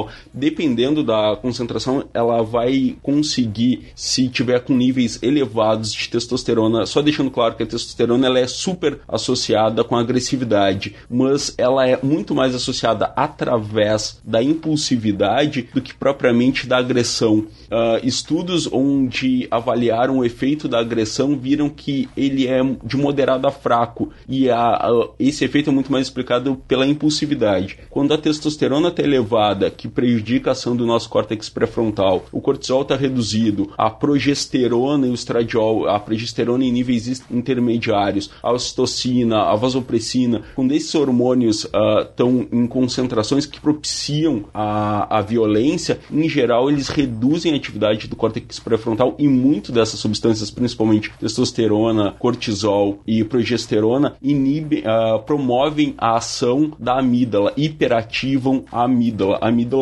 é, é um centro super importante para nossas reações de sobrevivência, reações emocionais, então ela dispara muito fortemente um comportamento de sobrevivência e não tem o nosso córtex pré-frontal para segurar esse essa ação e o comportamento impulsivo se manifesta em violência nesse caso, ou seja, não tem o que a gente chama de controle de impulsos. O impulso é mais forte do que o controle uh, exercido por essa região do nosso cérebro chamada de córtex pré-frontal. E isso também é parte do mecanismo de como funciona o álcool, que é promovendo justamente uma inibição dessas áreas corticais do córtex pré-frontal através do, do GABA, do neurotransmissor GABA, uh, e também, uh, se a gente pegar os, até mesmo os principais marcadores genéticos, eles em geral, para violência, eles em geral dizem respeito em algum sentido à serotonina. Até mesmo o, o famoso gene guerreiro, que ficou bastante conhecido alguns anos atrás. É o MAOA, MAOA, né? Exatamente, é a monoaminoxidase A, que ela serve para degradação das monoaminas, que são os neurotransmissores, mas a versão A, a monoaminoxidase A, ela age principalmente sobre a serotonina. E, e é uma região que é uma, um neurotransmissor que quando está em desequilíbrio, ele vai dificultar justamente esse controle de impulsos e que vai fazer com que a gente se torne muito mais impulsivo e, consequentemente, agressivo. É, é interessante isso que foi falado da serotonina, né? Ela foi o mais estudado, talvez por isso a gente fale bastante dela, né? No contexto da agressão. Os antidepressivos do, da classe da fluoxetina, por exemplo, que estão relacionados, são muito utilizados para depressão e para ansiedade, também, né, em estudos que tentam mostrar esses traços de agressividade, eles mostram que as, uh, esses, esses medicamentos, que são medicamentos que justamente aumentam a, a, a disponibilidade de serotonina no sistema nervoso, eles também estão associados com é, ajudar a controlar essa, essa agressividade, né? Então é algo que mostra um direcionamento que existe um, um, um balanço ou um desbalanço neuroquímico também envolvido, é paralelo a essa questão comportamental que acaba sendo é, atuando em conjunto aí, né? Então muito interessante. E essa questão genética que foi comentada também, obviamente, né? Um caso clássico que, que foi da, da literatura que todo mundo aqui conhece, que é o Phineas Gage, né? Que era um, um profissional exemplar lá, trabalhava na, nas minas. Nas minas, com explosivos e tal. E aí, numa dessas, desse trabalho, ele acabou tendo uma barra atravessada na cabeça, que seria um caso que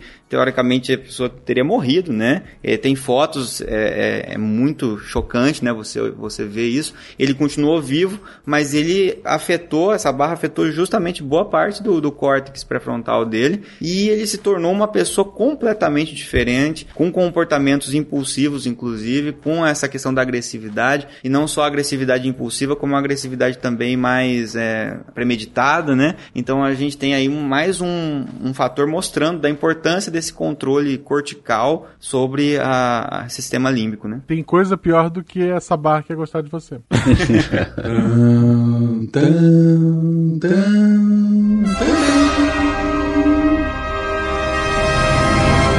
Tá claro, primeiro, é, como disse o Bach lá atrás, a diferença né, da espécie humana para outras espécies ante o desenvolvimento do, do, nosso sistema nervoso, que ele nos possibilita ir além de impulsos uh, mais rápidos, né, para um pensamento mais lógico, mais lento e que tenha uma noção do todo. O Rigoli complementa isso falando, e isso pode ser explicado, inclusive, evolutivamente, porque o pensamento rápido ele tá nas zonas mais internas do cérebro, as zonas mais primitivas do cérebro, enquanto que esse pensamento mais lógico, mais lento, tá nas zonas mais periféricas, e isso a gente explicou bem quando a gente teve o cast de sistema nervoso, em que a gente mostrou justamente como se deu a evolução do sistema nervoso e, e como que essas camadas, né, elas trabalham para formar como nós somos, e como de forma análoga a ausência desses mecanismos ou de, de alguma forma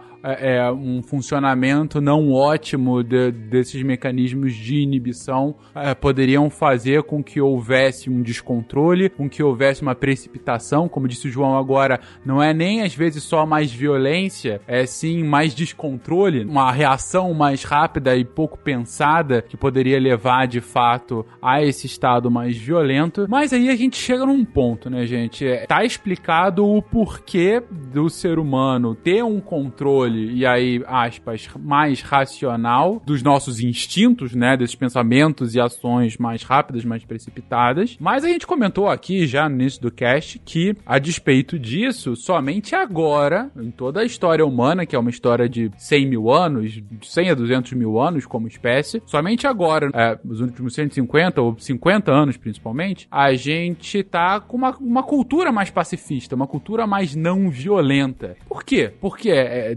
houve algum tipo de evolução, microevolução que levou a isso? Ou foram outros fatores que estão ocasionando esse cenário de, de não violência? Acho que antes de até de puxar isso, só é, talvez aprimorando isso que você falou, Fencas, o ser humano tem esse controle maior. Talvez a gente possa dizer então que o ser humano tem o aparato neurobiológico que possibilita esse controle, né? E agora, é, com, com a explicação da evolução, a gente pode ver como é que aos poucos ele foi trabalhando esse aparato, né? De uma maneira mais, num contexto mais evolutivo, né? É, exatamente. Se a gente for levar em conta as evidências fósseis, assim, é, a gente pode verificar que o ser humano ele está progressivamente já há alguns milhares de anos tendo as características associadas à agressividade amenizadas. Então, por exemplo, a gente sabe que o dimorfismo sexual entre homens e mulheres, o, as características que tornam homens e mulheres diferentes, elas se dão em parte porque os homens eles têm sinais que sinalizam maior dominância e tal. Então, assim, o cara que tem aquela mandibulona bem protuberante, os outros homens consideram ele mais dominante, então eles evitam entrar em conflito com esses caras. O Zod vai ver o Super-Homem e fala assim: porra, eu não vou mexer com esse cara que tem o queixo quadradão, não. Vai me dar porrada. Então é mais ou menos isso. Só que assim,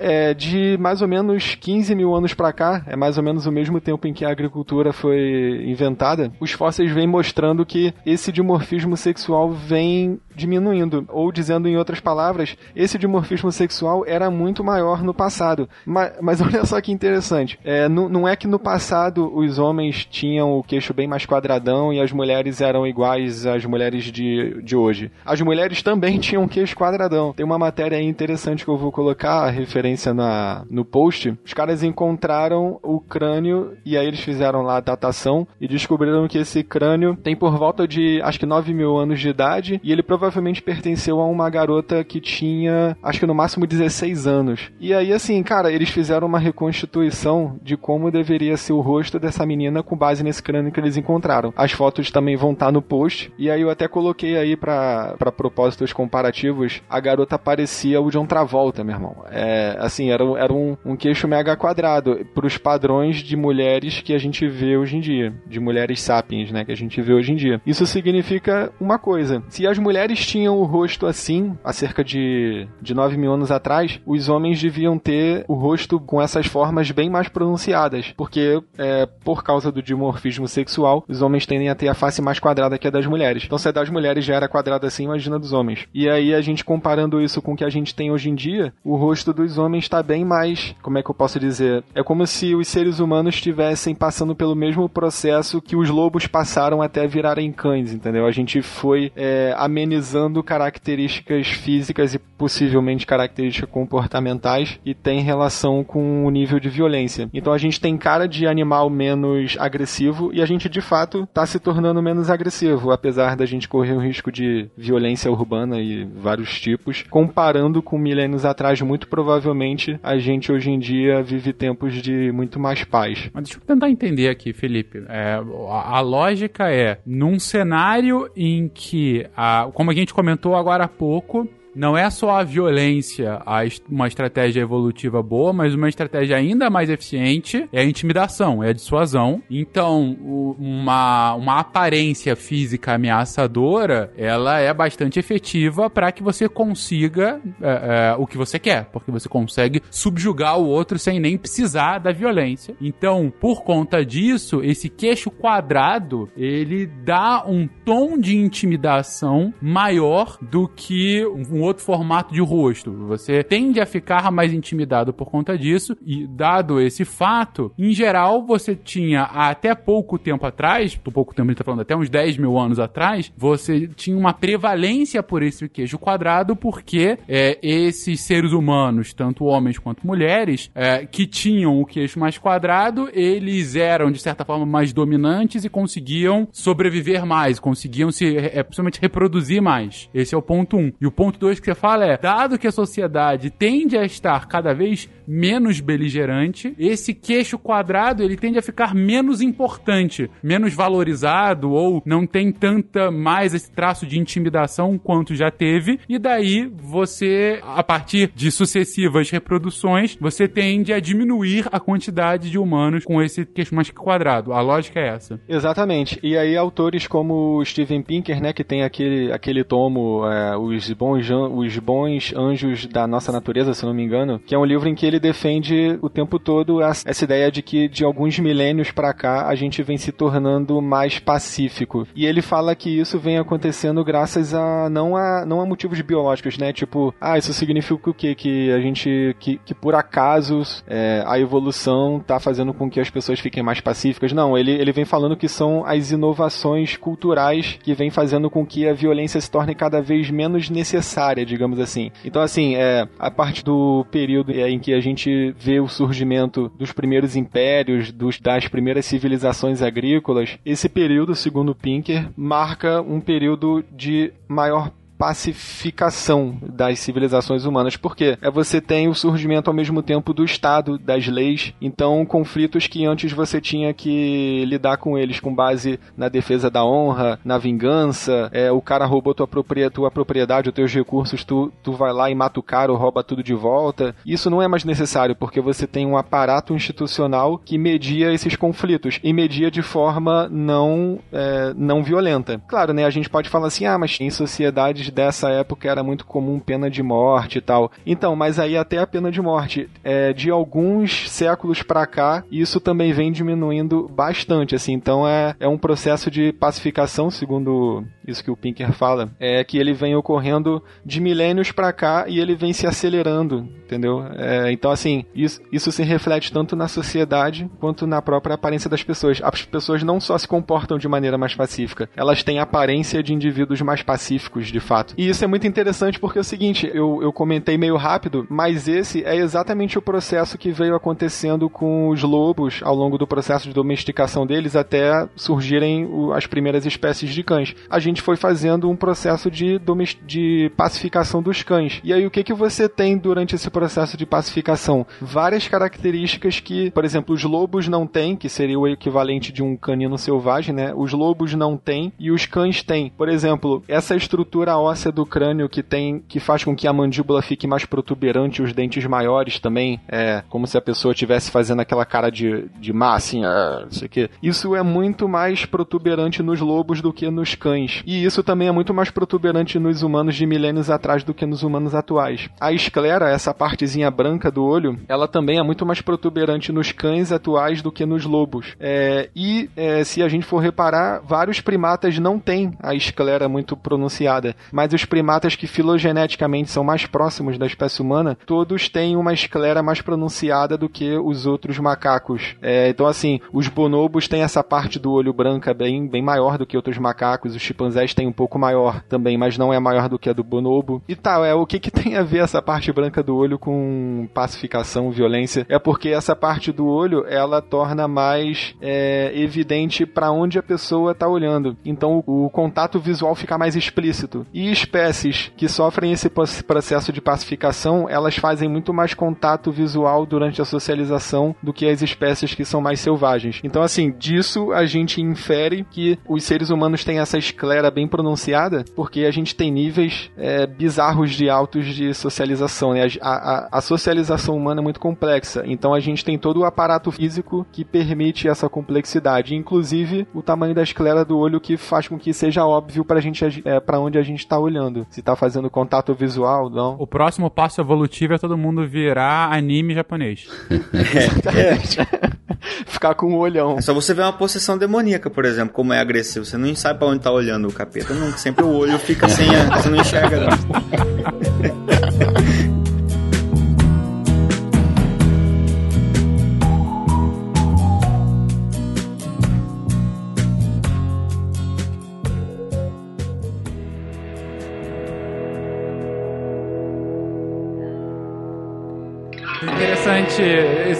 realmente, de, de mostrar como que o fenótipo também acaba, de certa forma, tá relacionado com essa agressividade ou não, ou com esse nível de sociabilidade, como vocês haviam comentado. Muito bom. Mas, gente, com relação, com relação ao que está influenciando a violência, a gente falou muito do ponto de vista de, uh, do corpo, né? De, de é, é, hormônios, a gente falou sobre o nosso sistema nervoso, a gente falou sobre os traços evolutivos e tal. Mas é claro que não é só o biológico, o que tá aqui dentro, que vai explicar, né? Eu digo, a violência vai ter outros tipos de influência externo do ambiente, não? É, com certeza, né? Como a gente tá falando aqui, a violência tem a explicação biológica, né? Porque afinal de contas, a gente tem que explicar, digamos assim, como que a, a violência é instanciada pela nossa biologia, né? Mas a gente tem, claro, a interação do organismo com o meio. E aí, dependendo das variáveis do meio ambiente, as pessoas vão tender a se comportar de maneira mais ou menos violenta. É, eu acho assim,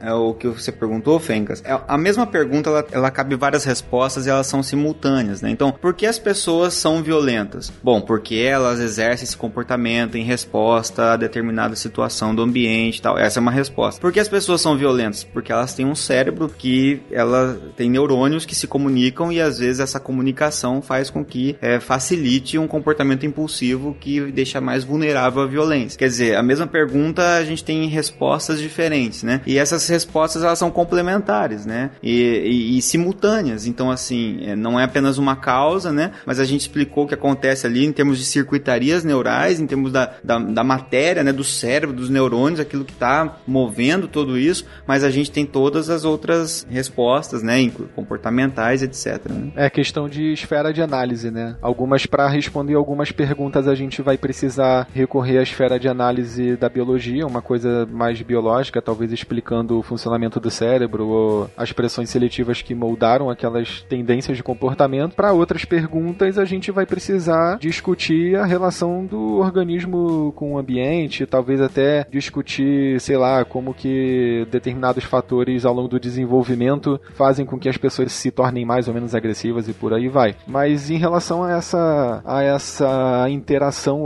organismo-ambiente. Eu estava falando antes, é quando eu falava do Pinker, a, a, forma como a gente estrutura as sociedades de alguns mil, mil anos para cá passou a diminuir a violência. E um, é, dentre várias coisas que permitiu isso, uma delas foi a criação do Estado, né? Como essa instituição que media conflitos e torna é, desnecessário o conflito direto entre os indivíduos para resolver seus problemas. Só que mesmo dentro dessas sociedades que tem já o Estado, que tem leis e tal, a gente vai ter uma variação entre esses grupos, em que alguns grupos vão ter uma presença da autoridade muito mais é, constante do que outros. Isso é uma coisa que fica bem clara, é, que é o seguinte: em, em sociedades em que essa presença da instituição é como a mediadora de conflitos é mais fraca, você tem um nível bem mais alto de violência. E isso está totalmente relacionado a uma coisa que emerge nessas sociedades, que é a chamada cultura da honra. Então, assim, se, se por exemplo, eu tenho, sei lá, eu vivo no oeste dos Estados Unidos, lá naquela época da Marcha Oeste, que, em que ocorrem os. Faroeste. Faroeste, filme de cowboy, bang bang, sim. É, eu tô lá, eu sou um, um cowboy, eu tenho umas vacas lá, e aí vem um outro cowboy e o cara rouba minha vaca. É, o que, que eu faria se eu vivesse numa sociedade com um Estado que funcionasse bem? Eu ia me reportar às autoridades, o cara ia lá e, sei lá, ia punir o cara que me roubou e ia devolver minha vaca, pronto. Agora, o que, que eu faço se eu tô num lugar que é terra de ninguém?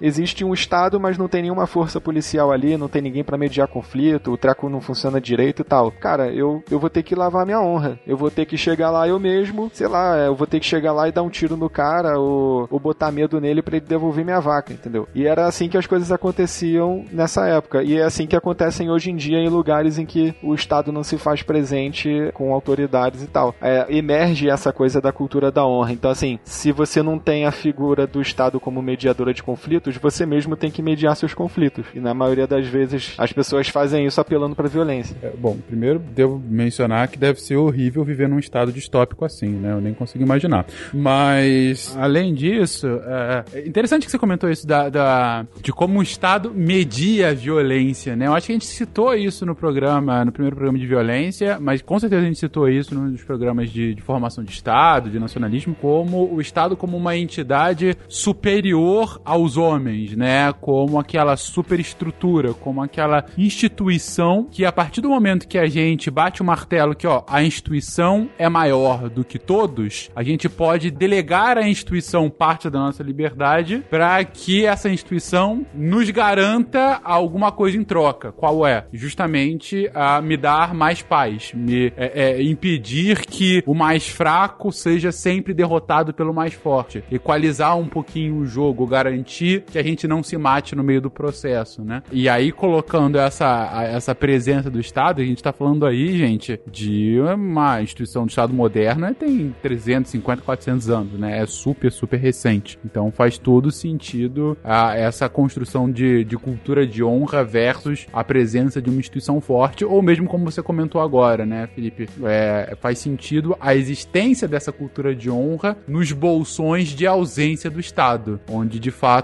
ele não consegue atuar, acaba sendo preenchido por outra força. Isso a gente sempre cita, não existe vácuo de poder. O que existe é, nesse vácuo, vai entrar alguma coisa no lugar. Se não é Estado, alguém ou alguma outra coisa paraestatal, uh, seja, sei lá, traficantes ou milicianos em alguma comunidade, seja é, algum tipo de gangue uh, num, numa parte específica, ou nesse seu exemplo do faroeste, uh, realmente o mais forte, o gatilho mais rápido do oeste, como o cara que, que, que manda, né? Nesse caso, deixando bem claro que o monopólio da violência pelo Estado na concepção, por exemplo, do Pinker para reduzir a violência, nesse caso para controlar, por exemplo, uma violência provocada pela cultura da honra, é a violência legítima do Estado. É quando o, o Estado aplica ela de forma justa. E, e é mais do que uh, o Estado ser violento, é o Estado ter um monopólio permitindo com que as pessoas sob esse Estado se sintam confortáveis para não serem violentas. Nesse caso, é um dos pontos defendido uh, pelo Pinker, que tem uma série de críticas ao, ao material produzido por ele, ao livro dele, a, a, a tese que ele propôs, mas que em geral todos concordam que a violência sim, pelo menos a violência explícita, a violência física, os homicídios vem diminuindo progressivamente ao longo da história e um dos motivos que ele elenca é justamente o monopólio da violência legítima pelo Estado e não de qualquer violência pelo Estado que a gente vai para outro tópico de violência que pode inclusive,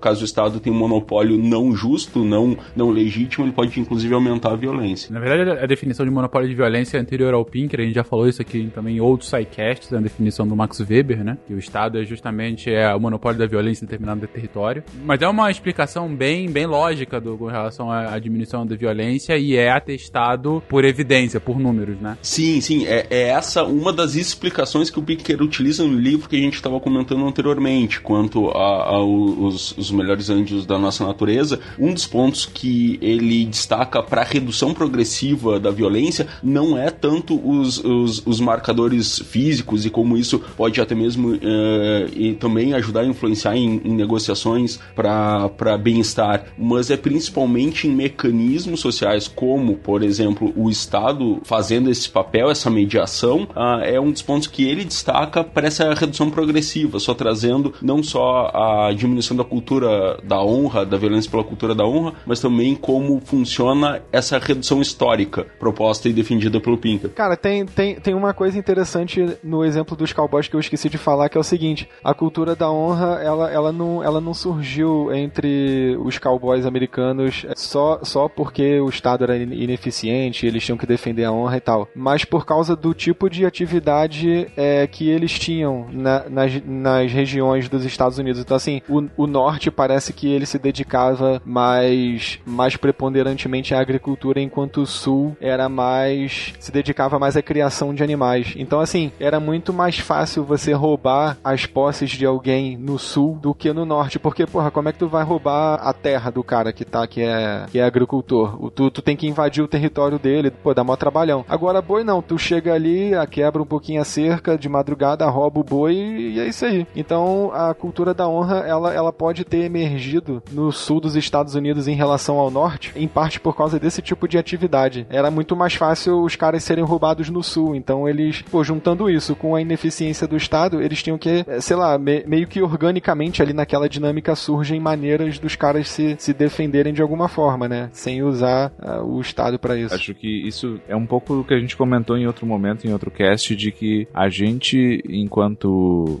assim, entidade biológica e psicológica, a gente tem a base para ir para os dois lados, né? Então, assim, a analogia que eu até comentei em outro momento é que a, a nossa biologia, a nossa história evolutiva, tudo é como se fosse o campo de futebol, mas a cultura é que vai estabelecer as regras de como o jogo vai transcorrer, né? Então, assim, o que a biologia te diz é, bom, é nessa área aqui, vai ter 11 de cada lado, joguem, a cultura vai vir e vai dizer, bom, vai ter um juiz que vai determinar o que, que, que, é falta o que não é, ou vai ser uma, uma, uma autocracia, vai ser uma anarquia, o que, que vai ser, né? Então, mas a gente tem tanto potencial para se adaptar a um contexto onde a gente vai ter que usar da, da violência, ou, talvez através de uma cultura da honra para poder se autogerenciar e sobreviver, quanto a gente tem a possibilidade de viver em comunidades maiores, de forma cooperativa, sem necessidade de entrar em comportamentos violentos para conseguir resolver os problemas. Então, assim, por isso que lá no começo a gente falou assim, não é uma questão de justificar a violência, é questão de bom entender de que se em certas situações a gente tem mais demanda do que recurso, a gente tem estruturas fracas uh, institucionais de Estado que vão prover certas coisas, isso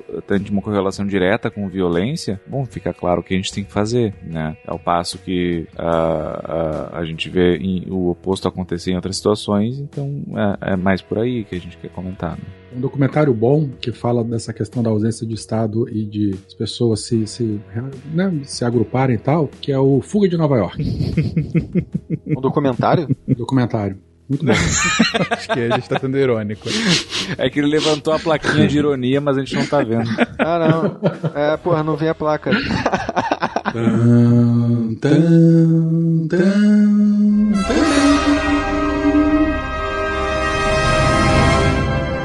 indo pro caminho inverso, de fato, a gente tem é, dados mostrando como o número de mortes violentas tem caído em todo o mundo nos últimos anos como o número de guerras tem caído é, é, sensivelmente ao longo do tempo, como o número da violência como um todo tem se mostrado mais baixos, né? A gente está é, possivelmente na, na era mais pacífica da história humana. Mas ao mesmo tempo, a gente tem visto a emergência de novas tecnologias que têm trazido desafios distintos para a convivência à sociedade, e uma delas é justamente a que possibilita esse podcast podcast, que é a internet. E a gente vê que nas redes sociais a questão da violência ela ganha um outro tom, ela ganha um outro, um outro patamar. Ah, e aí eu pergunto para vocês, tá? Tem alguma associação entre essa violência, ah, ah, nesse caso uma violência não física, claro, mas uma violência em palavras, até em perseguição. Ah, a gente tem diversos casos e cada vez mais casos de stalkers, né? Enfim, que, que às vezes por conta de algum boato ou de alguma discordância é, de pensamento acabam é, perseguindo a pessoa e inclusive chegando a vias físicas no, em algum caso. Uh, tem alguma associação dessa impessoalidade da internet com essa emergência desse novo tipo de violência ou é apenas um fenômeno novo que a gente ainda está tentando entender? Acho que aqui a gente pode cair numa coisa mais especulativa, assim, né? Mas o, o, o que, que eu chutaria? Eu acho que tem várias sinalizações sociais que através da internet a gente não tem, né? Então, uh, quando um troll começa a xingar alguém, uh, esse alguém não tá olhando de cara feia uh, de volta ou estralando os dedos que nem nos filmes, assim, tipo, tipo, eu vou te pegar, né? né? Então, assim, não tem uma sinalização do outro lado. Então, tem a questão do anonimato, né? Então, assim, eu posso criar uma conta fake e fazer isso, né? Então, acho que isso diminui a possibilidade de eu entender que vai ter uma retaliação uh, imediata e também reduz, eu acho a capacidade de empatia, né? Então, quando tá xingando alguém que tá do outro lado do mundo, muito mais difícil tu entender a situação que ela tá e tal. Então, acho que isso pode aumentar. A outra coisa, talvez um pouco isso que a gente comentou. De uma certa forma, o ambiente online, é,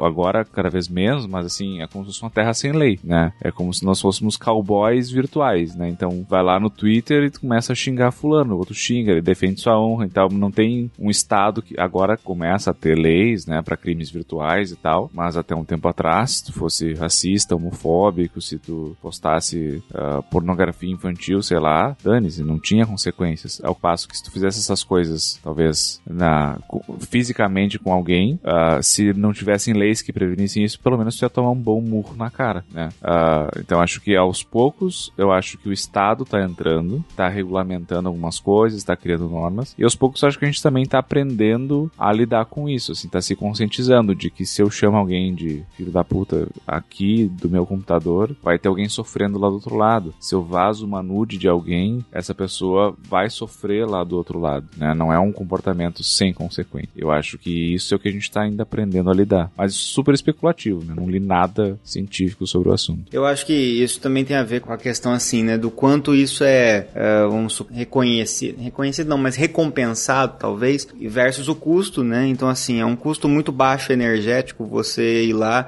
e digitar qualquer porcaria na internet e vai ter gente ali que vai de vários lugares que vão olhar para o que você escreveu e vão se identificar com aquilo que você escreveu e vão curtir, e vão apoiar aquilo de alguma forma. Então você vai receber várias, vários feedbacks positivos até quando você faz algo negativo, porque vai ter em algum lugar alguém se identificando, é, com um custo muito baixo e com uma ausência de, de punição, né, como o Rigoli citou. Então, é, isso faz com que a impulsividade, pelo menos na minha visão, ela aumente, porque o fato de você fazer algo que traz uma recompensa imediata e que não e tem baixa punição é justamente o que faz as pessoas ficarem dependentes de, de drogas, por exemplo, de abuso. Então, quando as primeiras utilizações de qualquer droga de abuso, geralmente é muito prazeroso, com baixa punição, quer dizer, com baixa consequência para o organismo negativa, ao passo que se você, isso motiva a utilização novamente daquela substância que vai sendo utilizada várias vezes, até o ponto em que daí é, já se modificou todo o nosso a adaptação, né, neuronal nossa, que faz com que fique difícil parar de utilizar a droga, mesmo quando aí a punição, as consequências são mais graves. E aí com a questão da internet eu acho que tem muito disso, né? As pessoas elas elas utilizam, elas têm uma recompensa, elas têm baixa punição, elas repetem isso novamente e vão fazendo isso até o ponto em que elas se habituam, né, a fazer isso de alguma forma e elas realmente ficam dessensibilizadas, né? Vocês estão falando sobre internet, né?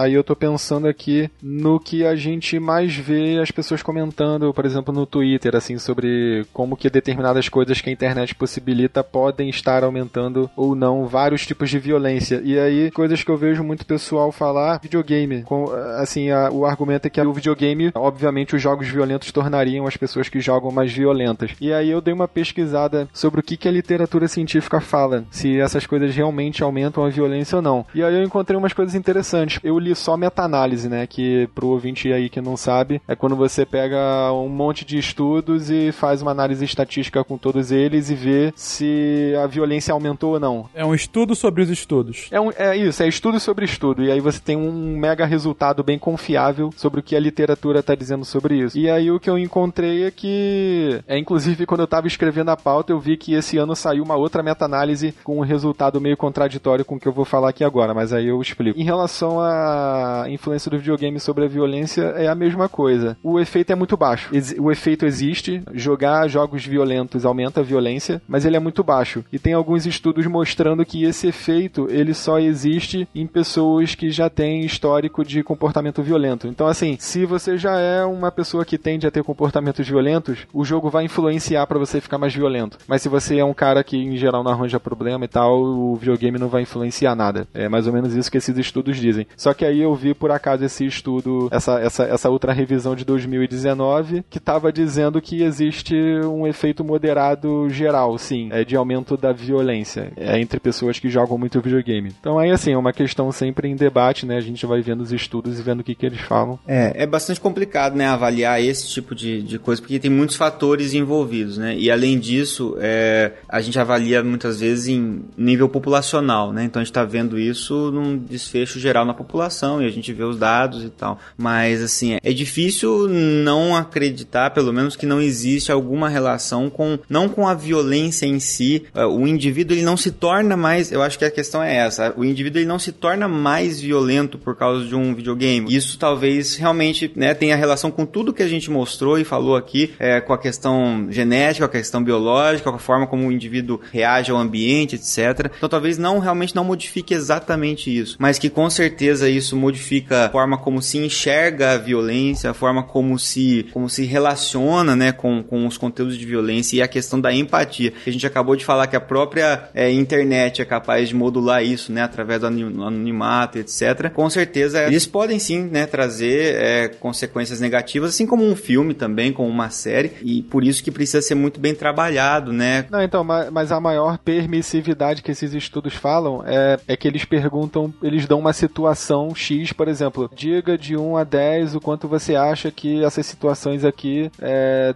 de nível de violência. Aí ele bota, bota, uma série de situações, aí o cara diz lá o que, que ele acha, se é violento ou não. E aí, assim, o, os caras tendem a ficar mais permissivos no sentido de que coisas que a maior parte da população diria que é uma violência, eles tendem a ter a classificação mais baixa. Eles acham que não é tão violento. Só que o que esses estudos mostram é que, apesar de ter esse efeito, esse efeitinho, isso não se traduz num comportamento de fato violento, entendeu? Essa que é, é esse que é o achado que eu achei bastante surpreendente quando eu fui dar uma lida nessa literatura. Mas e se eu assumo uma posição de, de, por exemplo, de um governante, de alguém que vai assumir políticas públicas, alguma coisa assim, e eu tenho essa visão de que não é tão, tão ruim, né? Eu, eu não sei. Eu acho que essa questão de você ser, per, de você ser permissivo, de você não enxergar algo que é violento como violento, pode trazer consequências também é, de violência, entende? Por isso que eu acho complexo. Acho que a gente não precisa ir tão longe, né? Uh, o, o, que tipo de situações tu vai uh, testemunhar e tu vai decidir denunciar ou não, né? Tu, tu ouviu teu vizinho fazendo alguma coisa, uh, ouviu alguém na rua, O que é né? é normal e o que, que é, é, é excepcional, Exato. né? Acho que é, talvez, é isso que dá pra pensar.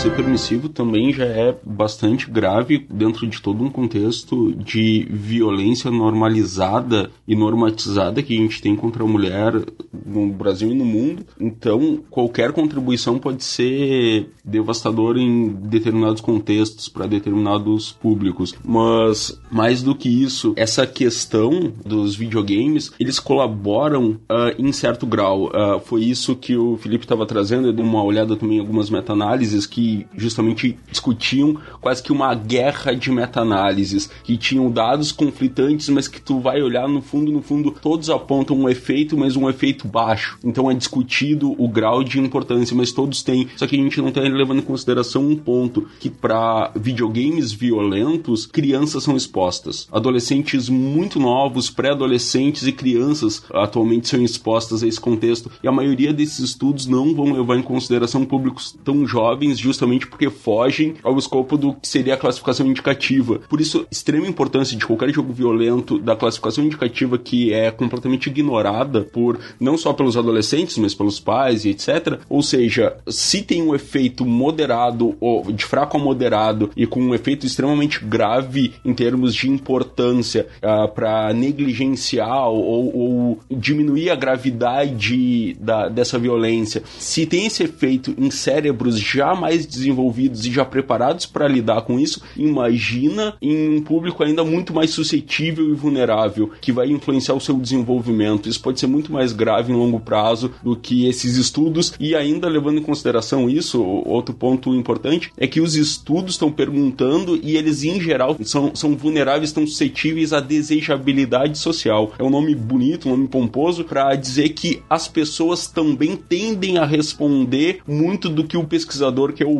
Uh, dependendo da forma que é questionado, da forma dos dados, da forma que foi obtido esses dados, os pesquisadores, as pessoas que participam, uh, tendem a, a, responder de forma mais socialmente aceita. Nesse caso, esses tópicos tão delicados que envolvem videogame, que é uma muito, muitos defendem, muitos jogadores defendem muito claramente, atrelado à violência, isso pode ter um grande efeito de desejabilidade social e não responder de forma totalmente honesta. E isso ainda fica mais grave, mais preocupante quando a gente fala de adolescentes e pré-adolescentes. Bom, é, eu queria só, é, antes de finalizar, falar sobre um, um item também que não foi muito comentado, mas que também neurobiologicamente a gente tem algumas evidências sobre a, a questão da autoagressividade também, né? Porque existe a, a agressão, a violência contra si próprio, né? Que é um comportamento talvez eh, olhando evolutivamente estranho, né? Você fazer violência contra si mesmo, já que a gente acabou de ver que deveria oferecer vantagens adaptativas frente a outros, né? Mas a gente tem algumas alguns distúrbios, alguns transtornos que favorecem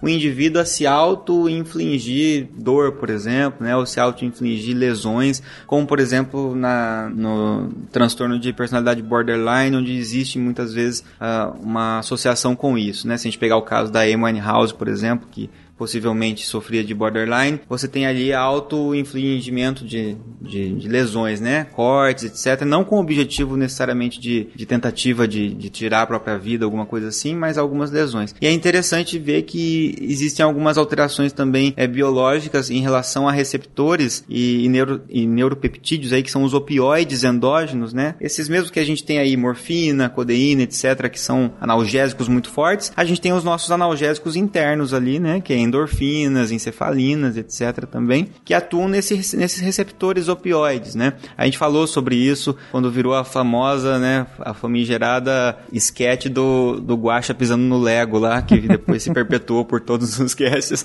lá no sistema nervoso central, nessa questão da dor. E aí, uh, essa, existem alterações nesses receptores, né, que podem fazer com que algumas pessoas tenham mais receptores para opioides do que outras e menos liberação de opioides do, endógenos do que outros, que faz com que elas tenham uma tendência maior de consumir, por exemplo, opioides, né? E se, se a gente observar, no caso da Amy House, a gente tem aí o, a dependência por heroína, boa parte da, da vida dela. Mas ao mesmo tempo, quando você sofre uma lesão, é, uma das formas do organismo tentar controlar a dor é liberando opioides, né? E é interessante então que algumas pessoas podem ter esse comportamento de se auto-infligir dor, porque isso provoca uma liberação endógena dessas substâncias, né? Isso pode provocar um certo alívio até certo ponto, de porque a, a dor, vamos supor, a dor emocional, que a gente pode dizer, ela compartilha vias sensoriais com a dor física também.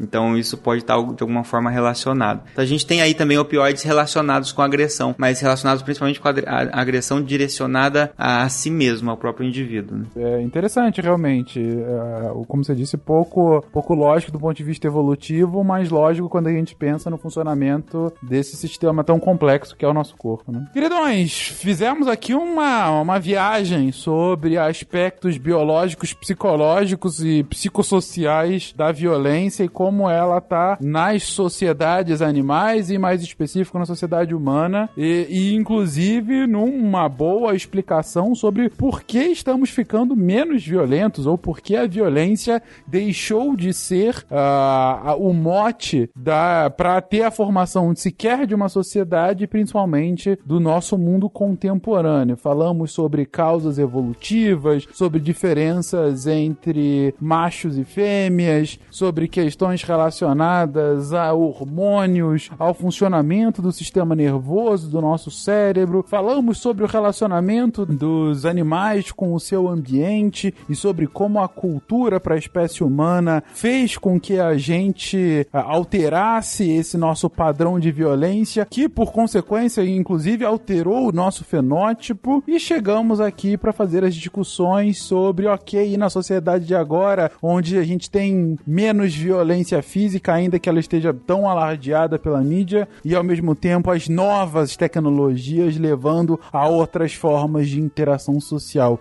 Resumão do episódio de hoje, palavras finais? Não morde o amiguinho, não arranha o amiguinho. não pode morder, não pode chutar, não pode cuspir, não pode beliscar. Se, se tu vê o John Travolta aí, sai correndo. Se um cachorro vier te morder, grita mais alto. Sete participantes, mais de duas horas de áudio bruto, a violência é contra de todos.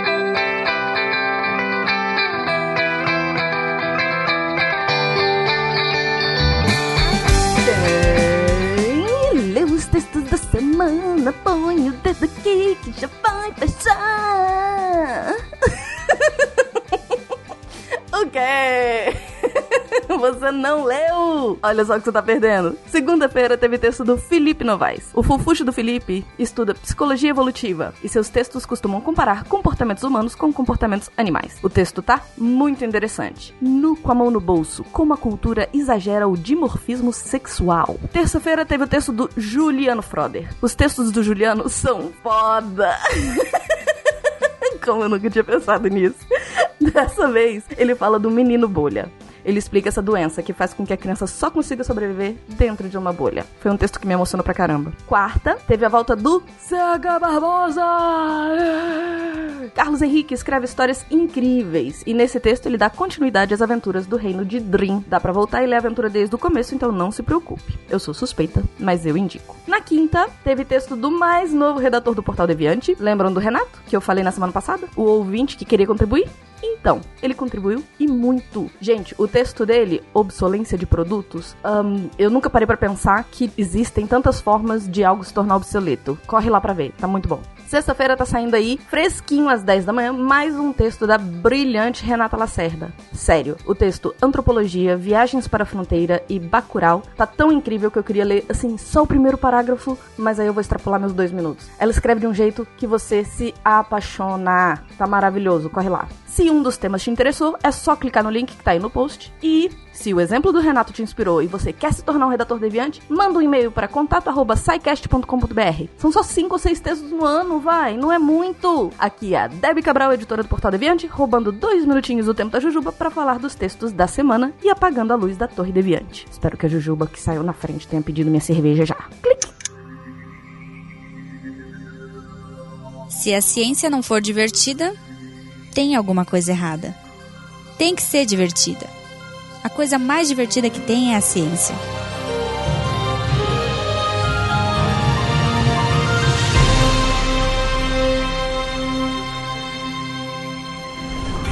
Este programa foi editado por Tapcast. Edições e Produções de Podcast.